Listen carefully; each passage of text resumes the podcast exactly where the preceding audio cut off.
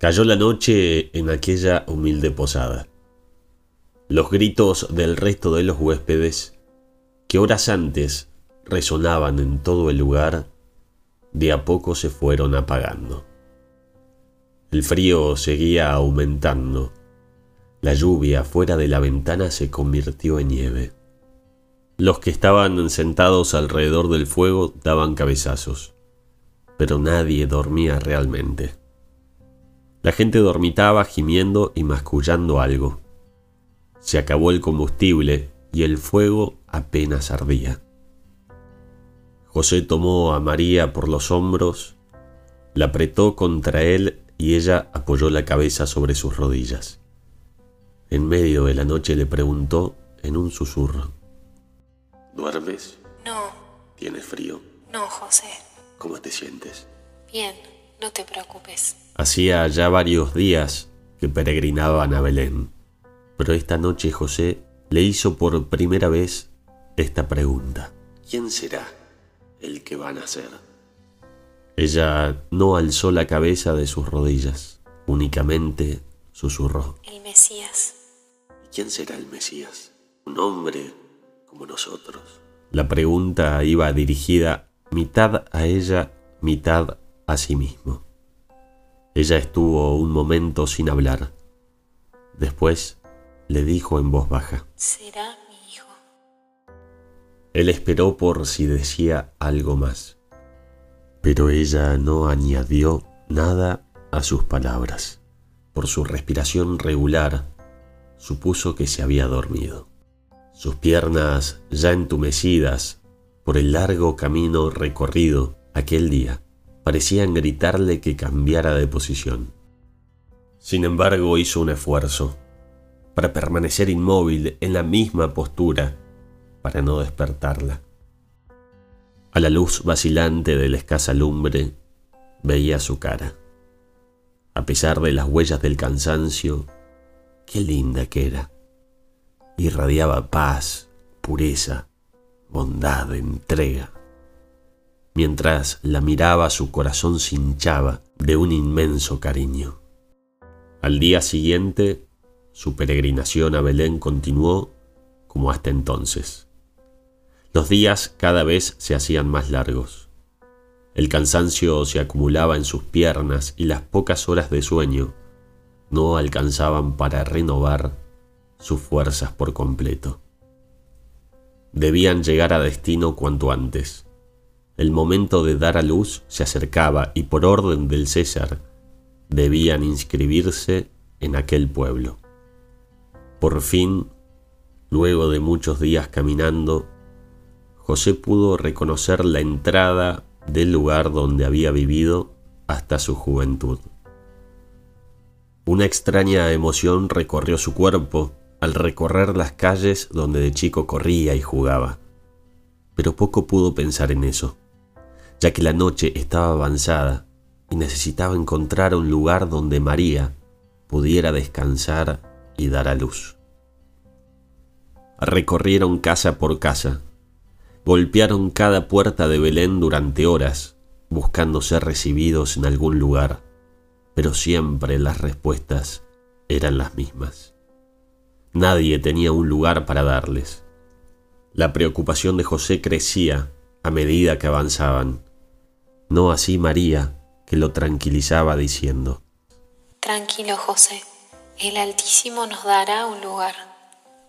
Llegando ya al final del pueblo, golpearon la puerta de una humilde casa, que a decir verdad parecía la que menos podría disponerles un lugar en todo el pueblo. Atendió una mujer y José le dijo, Buenas noches, hemos venido a Belén por el censo. Sin embargo, mi esposa está muy cerca de dar a luz y hasta ahora no encontramos en todo este lugar ni una casa dispuesta para alojarnos.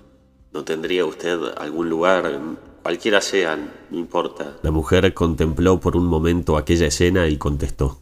Me encantaría darles un lugar para quedarse, pero mi casa es chica y no dispongo de más habitaciones que la mía. Luego de una breve pausa, continuó. Sin embargo, tengo al fondo un viejo pesebre donde descansan mis animales.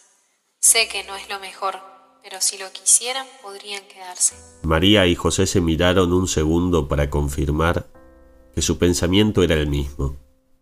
Habían caminado todo el día y después de horas preguntando, nadie había querido ofrecerles ni siquiera eso. Además, la casa era una de las últimas del pueblo y no había más hasta llegar al siguiente. Será suficiente, contestó José. Así se recostaron en aquel humilde pesebre.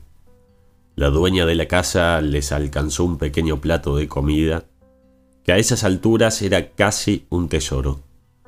Comieron juntos y luego José salió de la gruta. Se detuvo, echó una mirada a su entorno. Era aún de noche, el cielo estaba despejado y lleno de estrellas.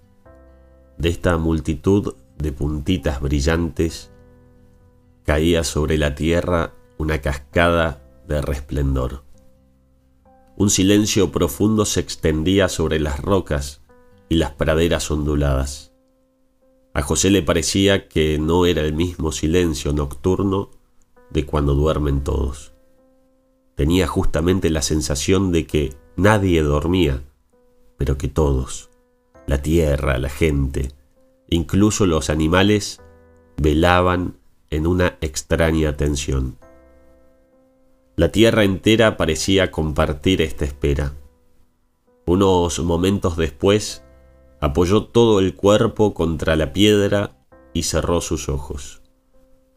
Alrededor seguía reinando el mismo silencio.